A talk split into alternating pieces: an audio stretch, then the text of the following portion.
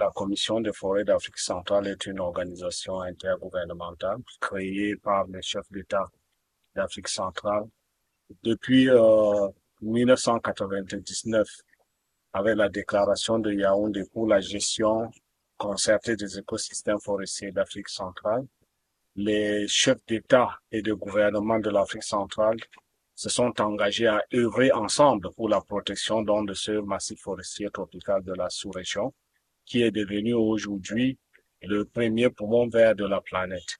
Et pour la mise en œuvre de cette déclaration de 99, ils ont adopté ce qu'on appelle communément le plan de convergence. C'est le cadre programmatique de référence où tous les acteurs, parties prenantes de la gestion euh, durable des écosystèmes forestiers, puisent les actions à mener.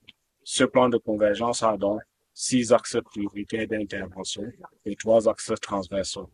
En termes de réalisation, je ne vais pas aller axe par axe, mais je vais de façon globale vous dire qu'est-ce qui a été fait alors, en ce qui concerne l'harmonisation de politique, nous avons adopté plusieurs directives qui ont permis au jour d'aujourd'hui aux différents États membres de la COMIFAC d'harmoniser les politiques forestières et environnementales.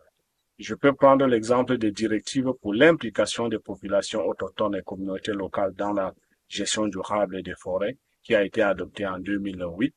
L'autre chose qu'il faut également noter pour euh, l'axe transversal, euh, pardon, l'axe prioritaire d'intervention numéro un sur l'harmonisation de politique, c'est la ratification des conventions internationales par, euh, par les États de l'Afrique centrale. Donc, vous verrez que les États membres de la COMIFAC ont ratifié plusieurs conventions internationales comme des conventions de Rio sur la, le changement climatique, la biodiversité, la désertification et bien d'autres accords multilatéraux sur l'environnement. En matière de gestion durable des forêts, nous avons également, on enregistre au jour d'aujourd'hui plus de 5 millions d'hectares de forêts certifiées dans de la sous-région.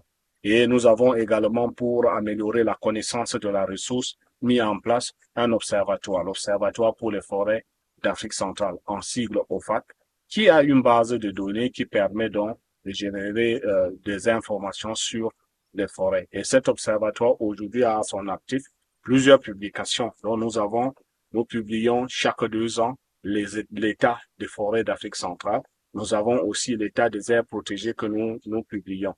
Alors, en matière de conservation de la biodiversité, on va noter également que notre sous-région compte aujourd'hui 262 aires protégées qui représentent, en, euh, qui représentent environ plus de 1 239 000 kilomètres carrés.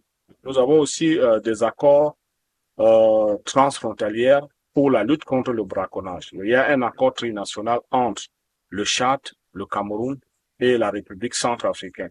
Et nous avons créé également une plateforme d'échange d'informations sur euh, la criminalité liée aux espèces sauvages, que nous appelons Africa Twist. Et nous nous sommes inspirés de l'Euro-Twist pour créer l'Africa Twist, qui est une plateforme d'échange d'informations sur euh, le trafic des espèces, le trafic illégal des espèces de faune et de flore sauvages.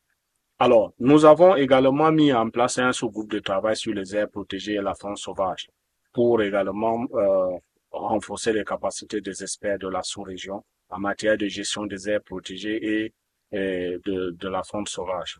Et en ce qui concerne, par exemple, l'axe d'intervention numéro 4, nous avons également mis en place un groupe de travail sur la lutte contre le changement climatique, un groupe de travail aussi sous-régional sur euh, euh, la, la, la, désertification et nous renforçons également les capacités des négociateurs pour euh, les négociations sur le climat, sur la, désertification et également sur la biodiversité.